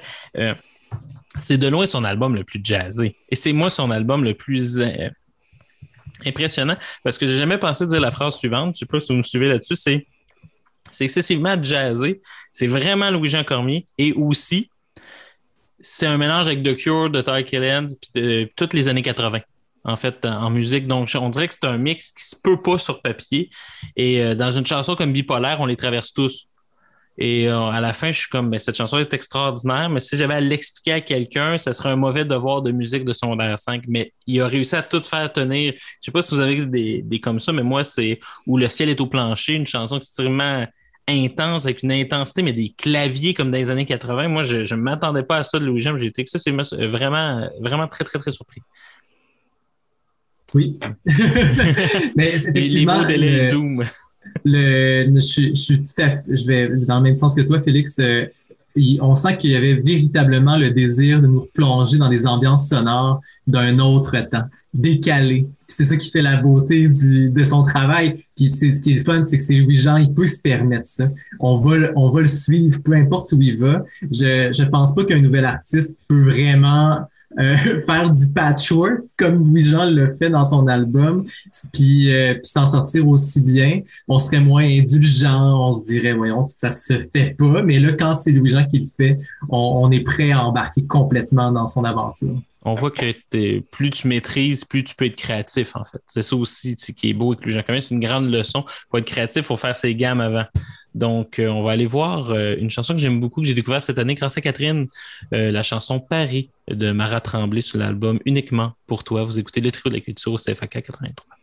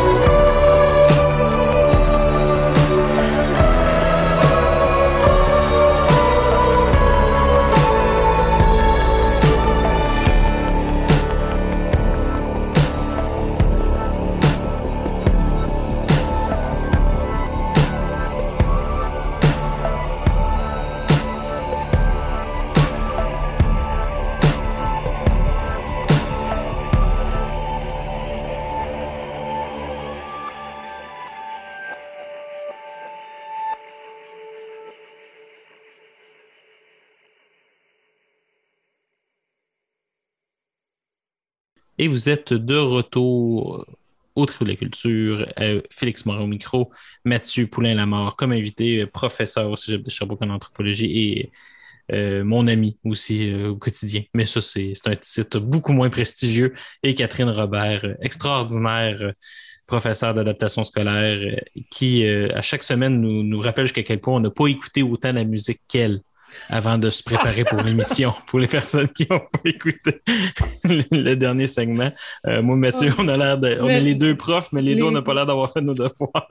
Ah, mais euh, les, les, occupations que vous avez sont pleine de sens aussi. Oui, c'est ça. C'est, pas, nos heures ne sont pas euh, vides. Ils ne sont pas comptées de la même façon aujourd'hui. juste pas de les compter de la même manière. Et là, nous sommes euh, échange, de ça. J'ai voulu un peu, j'ai pensé à une synthèse, dans le fond, euh, entre nos trois objets culturels, c'est-à-dire Joséphine Bacon d'un côté, de l'autre côté, euh, du diesel d'Aven de Serge Bouchard et le disque de Louis-Jean Cormier. Et un mot m'est venu. Et je sais pas s'il sera porteur de sens pour vous, mais c'est le mot d'héritage. Chez Serge, on sent que justement, comme moderne, on n'a pas hérité assez justement de, toute la, sagesse autochtone, qu'on ne se rend pas compte à tous les jours jusqu'à quel point on répète des schémas que l'anthropologie structurale nous ramène euh, à voir. De l'autre côté, chez Joséphine, on se rend compte justement comment elle a hérité d'un passé, mais elle a réussi à en faire quelque chose. Et on sent que Louis-Jean, lui, dans le fond, il hérite du père. Et justement, comme il dit dans sa chanson, quand j'ai réalisé que j'étais un peu toi, mais dans le fond, tu n'étais plus là. Donc, euh, je ne sais pas si c'est quelque chose qui est porteur de sens pour vous. Tout à fait. Ben, tu as bien saisi, je pense, euh, l'esprit de nos trois, euh, nos trois œuvres qu'on a analysées aujourd'hui. je pense que c'est, il y a toujours un peu d'héritage dans une œuvre artistique parce qu'on ne crée jamais en dehors en dehors de la société ou en dehors du monde. On est toujours d'une certaine forme euh, d'héritage, de citation, même si c'est vraiment subtil. Tout à fait, Catherine. Mais en fait, ça, m'a fait penser, ce que tu viens de dire, ça m'a fait penser à une conversation qu'on a déjà eue, euh, toi et moi, Félix, et que tu me parlais d'Anna Arendt et l'histoire, comme l'histoire du monde. On avait parlé de la crise de la culture. Oui, exactement. Et ben, c'est l'héritage même qui est la création, c'est aussi tout ce que les autres nous ont amené. On part de là avec un bagage culturel énorme. Et j'ai vraiment très paraphrasé cette, grande autrice-là, mais c'est euh, un élément que j'ai reconnu là-dedans. Donc, moi, je l'avais vu comme un bagage culturel, mais le fait de le voir comme un héritage, c'est encore plus beau parce qu'on le voit aussi comme un cadeau et euh, c'est dans un respect très grand parce que euh, Serge, avec les camionneurs, avait un énorme respect pour eux, un énorme respect pour les camions, point. Et, c'est la même chose aussi euh, de, je pense que si on a des regrets ou des remords, comme Louis-Jean Cormier l'a expliqué dans ses textes, je pense que c'est parce que tu peux aussi euh, rendre hommage à la personne et être dans l'héritage, mais je pense que c'est aussi la même chose avec Joséphine Bacon et tout l'héritage culturel qu'elle veut nous donner pour qu'on comprenne mieux qui elle est, mais aussi d'où elle vient. je pense que c'est ça aussi. C'est très beau ce que tu viens de dire, Catherine. Ça me fait penser justement à l'émission avec Arène, tant Moi, j'avais appelé ça le, piège d'Arène. C'est euh, de sur de mettre plus en importance la conservation que l'héritage. Dans le sens que l'héritage, c'est quelque chose à partir duquel on part, vers lequel, qui nous permet de se projeter. La conservation, c'est un, c'est une roche qu'on garde un peu dans notre pied et qui nous empêche d'avancer. Dans le sens c'est quelque chose qu'on porte lourdement sur nos épaules. Ce qui fait qu'il y a deux lectures possibles du texte d'Arendt. C'est soit qu'Arendt euh, félicite dans le fond, le, passé, qu'il faut l'acquérir pour pouvoir faire des choses nouvelles, ou soit que, dans le fond, on regrette un temps passé, ou est-ce que maintenant on n'enseigne plus comme ça, que ça ne pourra pas revenir, puis c'était donc meilleur avant. C'est, comment on fait, dans le fond, pour être euh, d'un côté John Dewey, de l'autre côté Mathieu Bocoté, si on veut schématiser. Euh, il me semble aussi que ces trois artistes, et là je pèse le mot même pour Serge, parce qu'il écrit si bien que je pense que du moins il y a une partie d'artiste en lui, c'est euh, est-ce que c'est, aussi trois artistes, il me semble, qui ne tombent pas dans ce piège-là, c'est trois personnes qui, dans le fond, héritent mais avance. Vraiment, c'est ça qui m'a vraiment un peu euh, touché par rapport à ces œuvres-là, je dois vous l'avouer, parce que c'est. Il me semblait qu'il y avait une cohérence forte que je n'avais pas pensé entre ces trois œuvres-là, mais c'est pour les avoir vues un peu un à la suite de l'autre que moi, ça m'a. J'ai déposé le livre, j'ai écouté le film, puis j'ai ensuite euh, écouté le disque. Et il me semble que il y a une ligne conductrice entre trois personnes qui, en tout cas, du moins deux personnes qui se parlaient, puis une autre qui, je ne sais même pas s'il leur a déjà parlé dans leur vie. C'est beau de voir ce genre de, schéma-là de pensée. C'est vraiment un respect de l'art en tant que tel. Je pense qu'ils sont tous euh, au service de l'art. Et c'est ce qui fait en sorte que la cohérence peut être si grande. Et quelle chance on a d'avoir des artistes de cette trempe-là au Québec qui, qui nous Des permettent intellectuels. de. Ben, tout à fait. Non, puis c'est ça. Puis en même temps, c'est trois personnes qui. Tu sais, Louis-Jean est plus jeune, mais tu vois qu'il est déjà dans une période où est-ce qu'il essaie justement de retourner un peu aux sources, au piano qui était son premier instrument, qui, qui, qui c'est beau en même temps quelqu'un qui retourne à son premier instrument appris par son père pour faire un disque sur son père. Je trouve qu'il y a une, cohérence de démarche qui est impressionnante. Euh, mais Joséphine, grande poétesse, on dirait qu'on se rend pas compte, là, si je pourrais en finir justement avec, on pourrait finir justement là-dessus, jusqu'à quel point on est dans, un peu dans un âge d'or. Je trouve, on se rend pas compte jusqu'à quel point en poésie, en musique, en, même au point de vue intellectuel, on est dans un moment de, mais c'est fou ce qui se produit au Québec. J'ai de la misère à suivre ce qui se passe dans les trois domaines. Je sais pas pour vous, mais il me semble qu'on est, alors qu'on n'arrête pas de dire que c'était donc mieux avant, il me semble qu'on est dans, un présent qui est excessivement riche, qui sera peut-être vu comme une période, euh, une période dorée plus tard. Je sais pas si vous, vous le vivez comme ça. Seul le temps nous le dira, Félix. moi, je suis, moi, tu, tu- tu sais, c'est la fameuse phrase de Foucault. Moi, je prends le, le, le, le futur en otage avec moi. Donc, euh, c'est ma façon d'être un peu euh, taquin. Toi, Catherine, est-ce que tu aurais quelque chose pour clore son magnifique disque ou sur ces trois œuvres? Je pense que c'est important de découvrir encore, mais avec eux, on, on est tout le temps bien parti. Et tout à fait. Alors, nous allons aller en musique, écouter une, chanson que j'aime beaucoup, un petit plaisir coupable que j'ai découvert cet été en faisant un peu de route. C'est euh, de l'album Le repère tranquille de Vincent Vallière, la chanson Café les Arts. Vous écoutez le trio de la culture CFAK 83.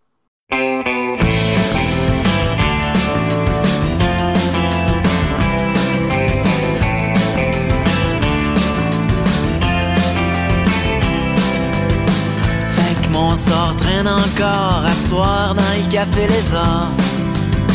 Sa table du fond, proche du trottoir. J'écoute la muse puis je pense à toutes sortes d'histoires. La serveuse boy au comptoir.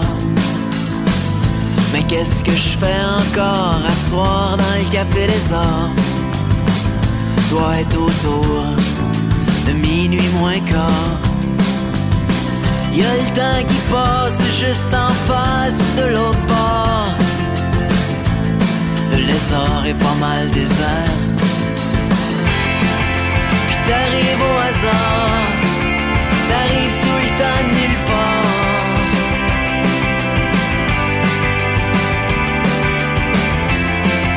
Tu t'assois puis on jase, mes angoisses se tassent.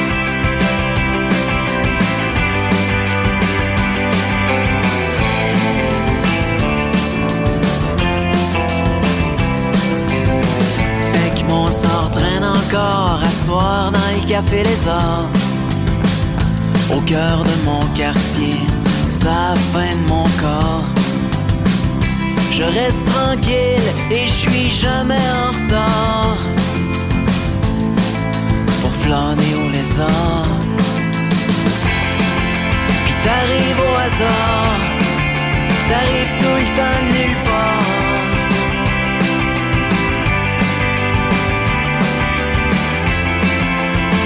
On jase Et mes angoisses se tassent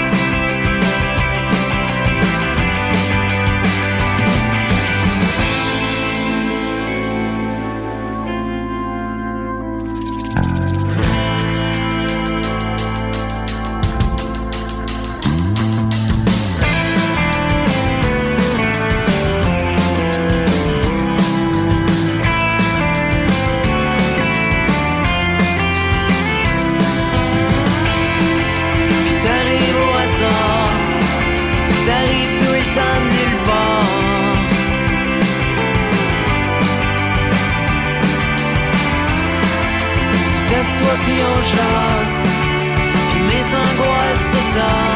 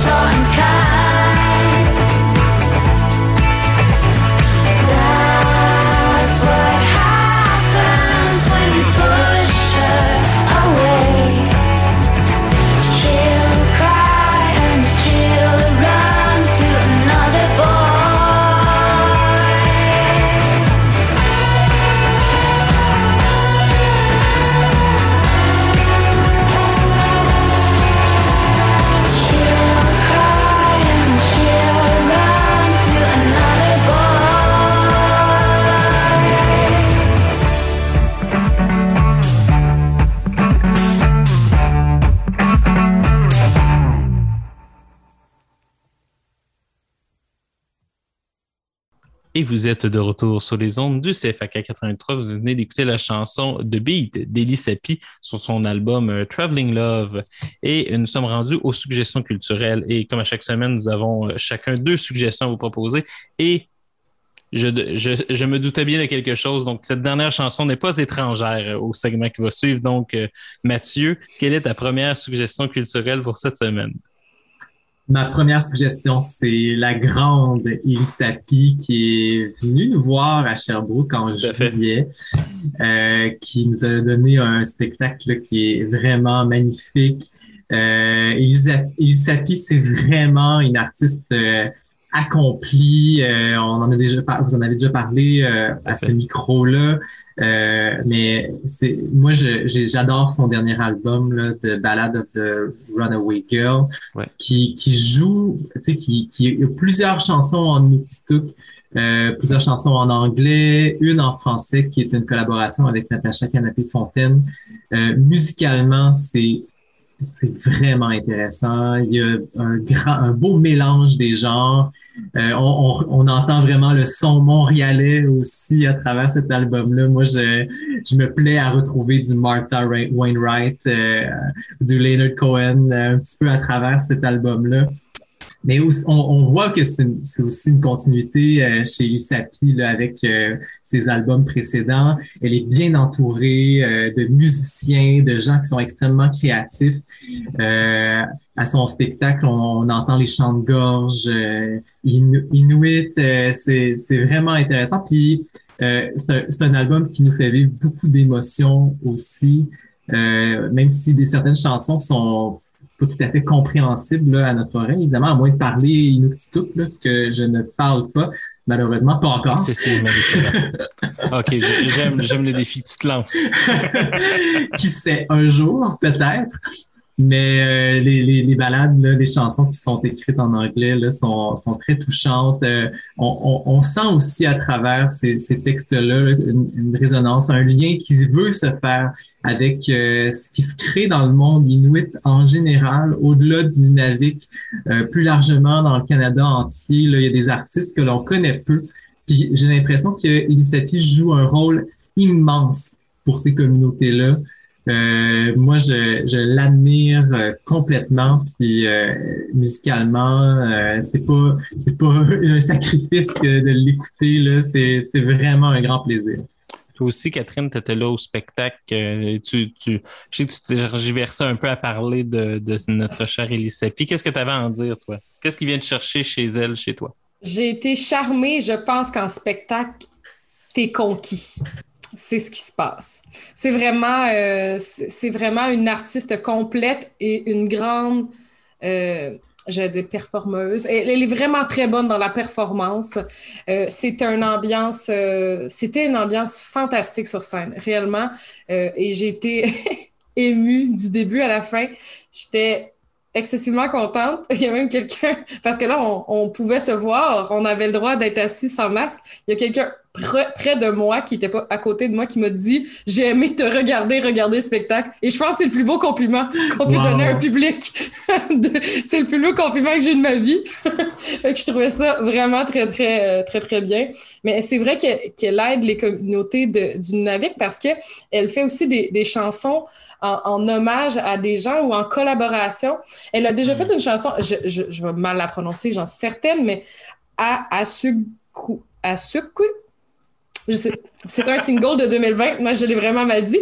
Mais euh, c'était. T'es courageuse euh, d'avoir essayé. Moi, j'aurais. C'était les paroles écrites par euh, Charlie Adams.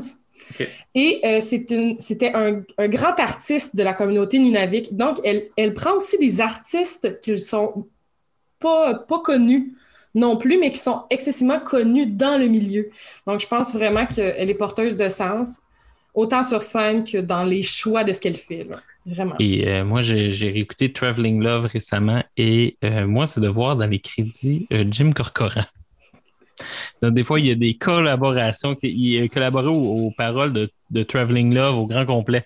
Mais Jim Corcoran est, plus écrit encore mieux en anglais qu'en français. Donc, ça m'a juste surpris ce, ce, ce, désolé du mot, ce métissage d'une certaine manière. On dirait que je m'y attendais pas. Et c'est la preuve que les grands artistes savent toujours nous surprendre.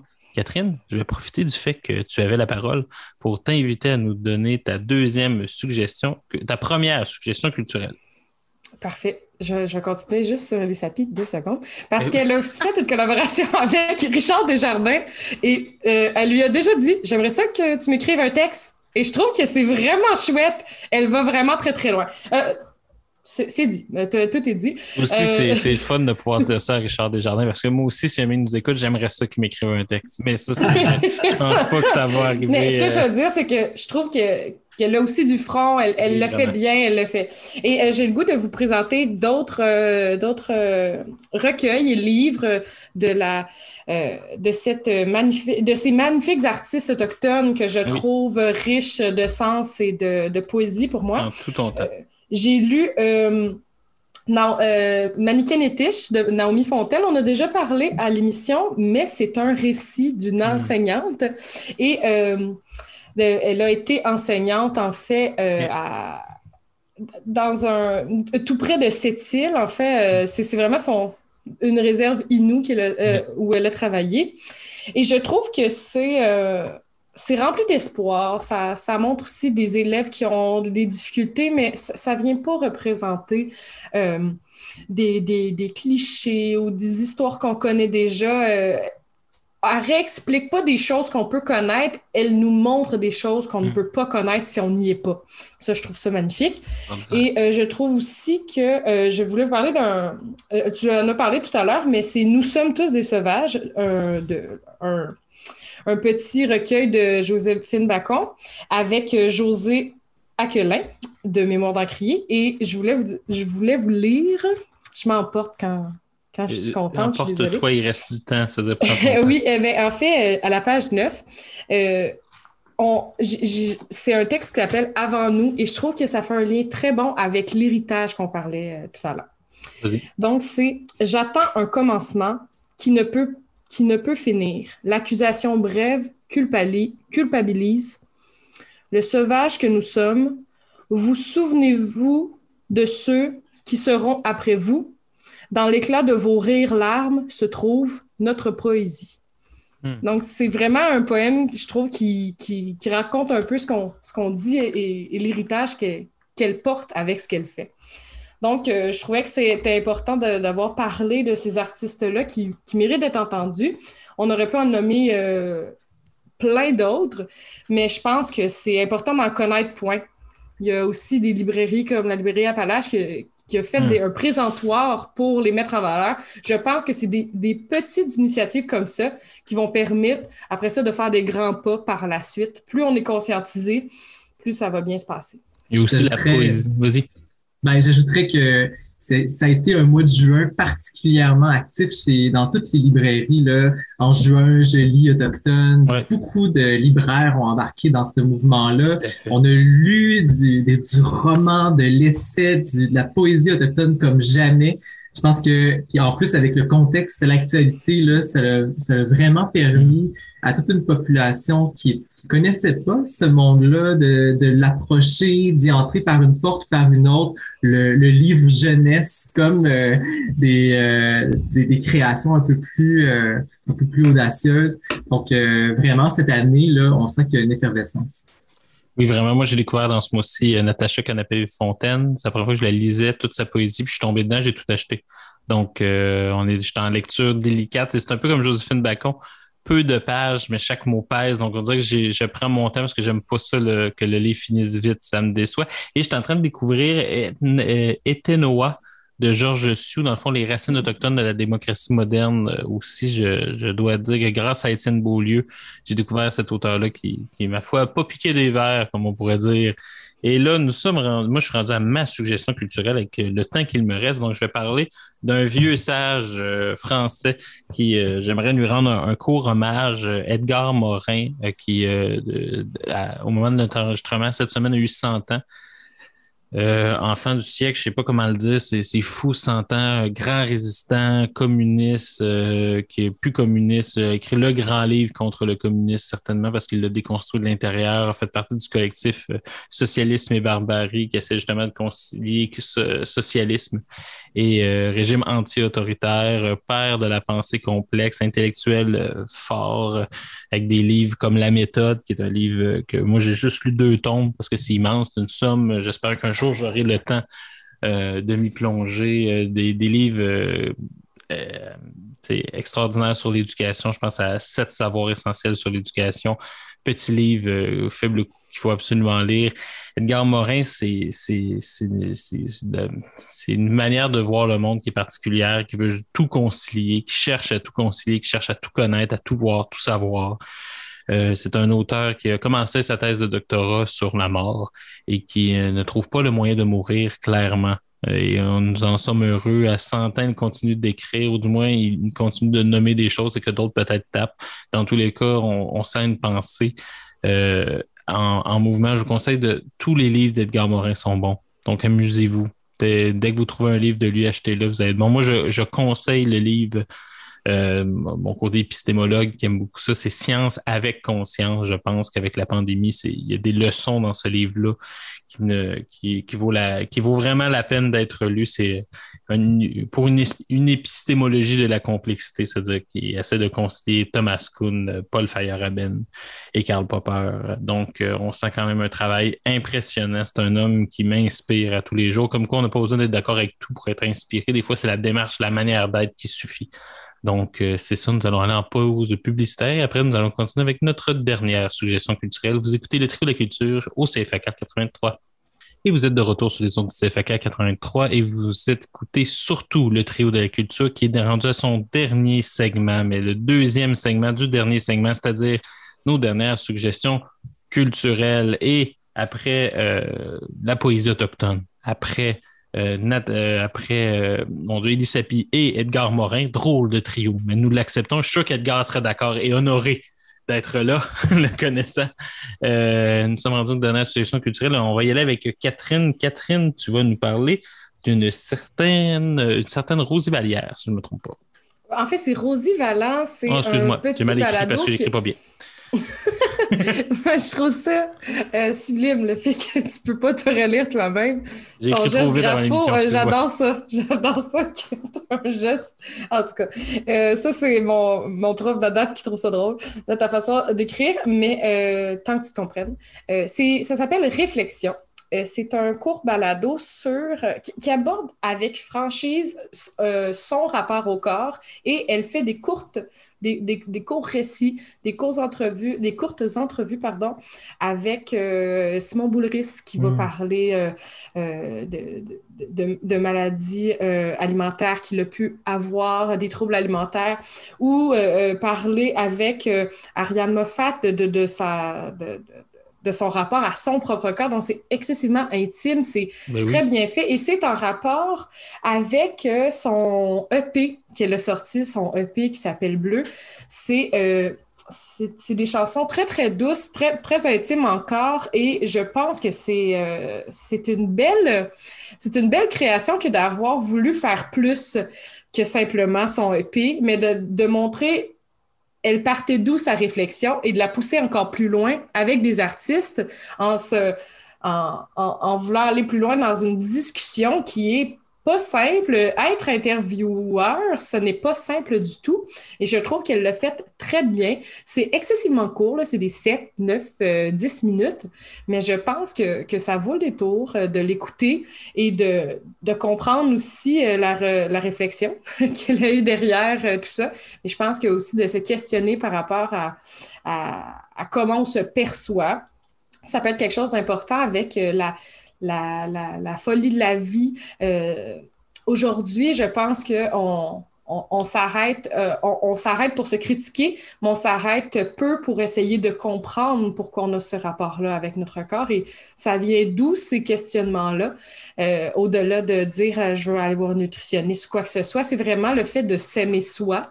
Et je trouve que c'est une excessivement belle réflexion qu'elle a eue là-dedans et qu'elle a partagée tout en simplicité. Euh, elle n'est pas là pour donner plein de faits et euh, nous, euh, nous bourrer le crâne avec des informations. C'est vraiment pour nous amener à nous questionner. Puis je pense que des fois, c'est très important de le faire.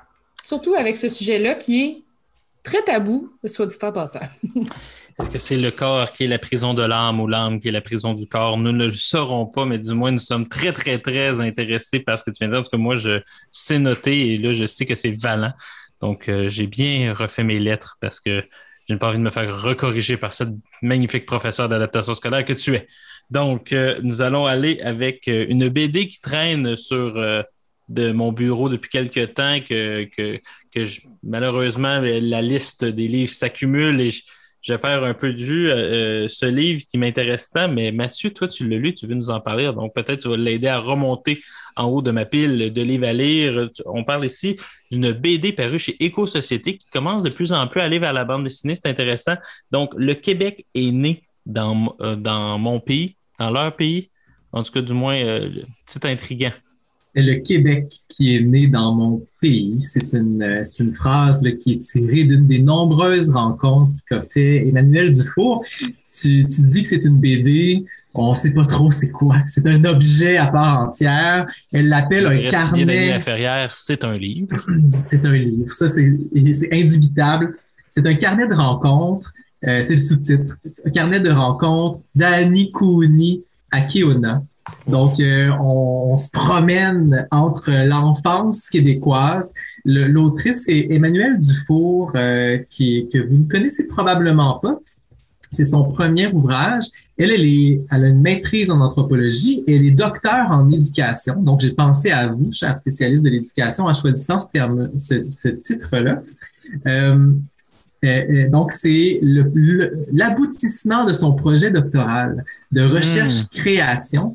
Et donc, c'est un livre qui se veut pédagogique. C'est un livre qui s'adresse à la population québécoise et qui lui présente un petit peu le parcours d'Emmanuel Dufour qui, à travers sa, sa vie, a rencontré des objets culturels, des artefacts, des stéréotypes qui nous rappellent cette image-là de l'Autochtone dans notre, dans, dans notre société.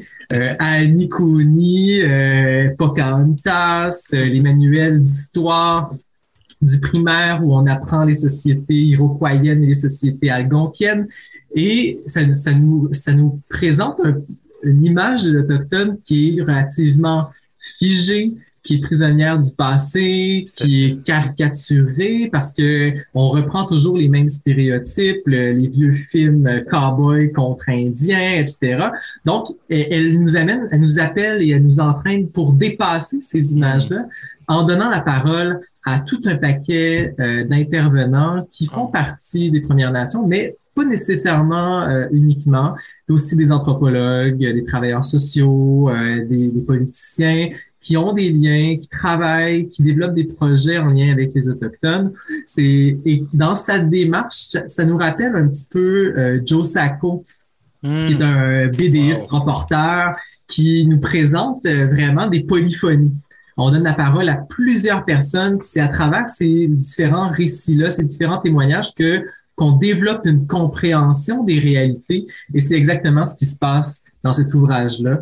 Donc, on voit les gens prendre la parole, on lit leurs mots, on comprend leurs propos. Et c'est cette succession-là, ce voyage-là à travers les récits qui nous amène à comprendre un peu mieux les réalités des Premières Nations, puis qui, nous, euh, qui nous font sentir, euh, euh, qui, nous, qui nous amène à, être patients envers nous-mêmes. Souvent, on peut se critiquer de pas en savoir assez, être fâché de notre propre insavoir, notre propre insuffisance à comprendre.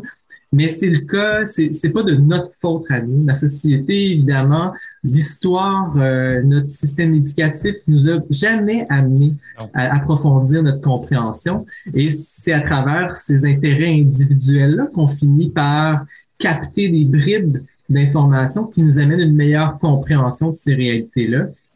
Je pense que c'est le meilleur point de départ quand vous voulez en apprendre un peu plus amorcer ce, ce, ce, ces petits pas vers l'autre, vers les sociétés autochtones qui ont vraiment leur, leur, euh, leur monde à eux, leurs euh, idées, leurs imaginaires, euh, leur manière d'être, leur rapport au monde.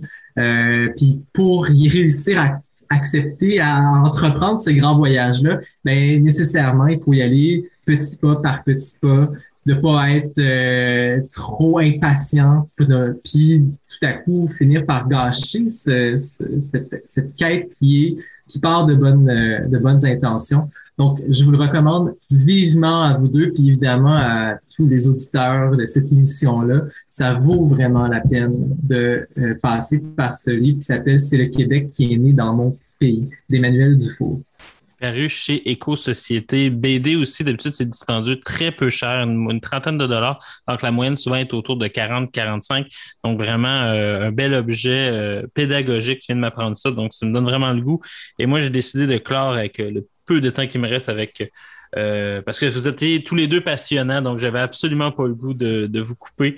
Donc, euh, je, vous parle d'un livre que j'aime beaucoup qui s'appelle L'œuvre du grand lièvre filou de Serge Bouchard. Euh, on parlait beaucoup que dans du diesel dans les veines, Serge nous donnait beaucoup de clés pour comprendre son œuvre. dans l'avant-propos de ce livre-là, il nous en donne aussi beaucoup. Je, me permets d'en parler parce que c'est un livre qui valait une trentaine de dollars à l'époque, mais qui vient de sortir aux éditions de la Bibliothèque du Québec, dans le fond, en forme poche. Donc maintenant, pour une douzaine de dollars, vous pourrez vous procurer ce, livre-là. C'est euh, des textes qu'il avait produits en 2009 et 2018 pour Québec Science. Donc c'est intéressant aussi, c'est que le contenu est très entre, euh, je dirais, je me suis pris une petite note, entre dans le fond un petit peu euh, la bêtise humaine et l'émerveillement de l'invention humaine. Donc on est vraiment dans, dans le Serge, dans ces deux polarités.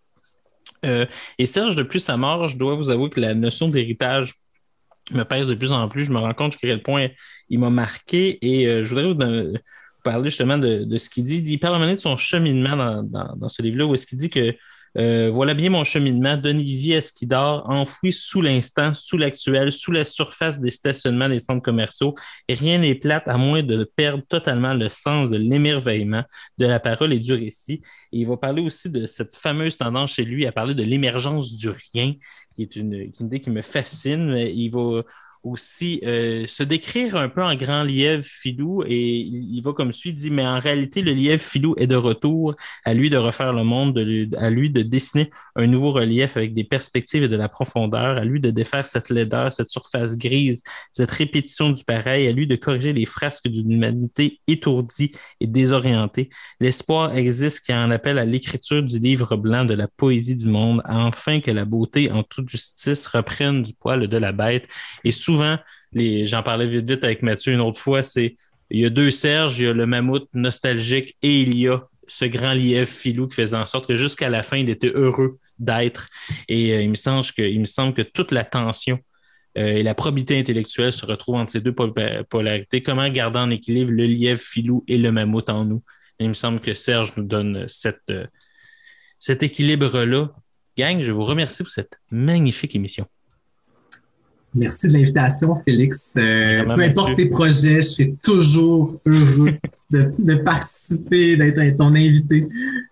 Non, mais vraiment, c'est vraiment le fun. Merci, Catherine, aussi. Je, pense que les deux, on, on, apprécie tellement. Je veux dire, c'est toujours des émissions qui vont tellement en profondeur, puis on découvre vraiment, justement, ce continent-là qui, est à portée de main de tous les Québécois, qu'on découvre de, fois en fois, d'émission en émission. J'espère du moins qu'on va ne va jamais perdre cette curiosité-là qui va nous permettre peut-être enfin, comme civilisation, comme peuple, de tendre la main à un autre pour enfin régler euh, ce que le passé, euh, malheureusement, on ne peut pas refaire. S'assurer que le passé, le futur euh, se passe mieux.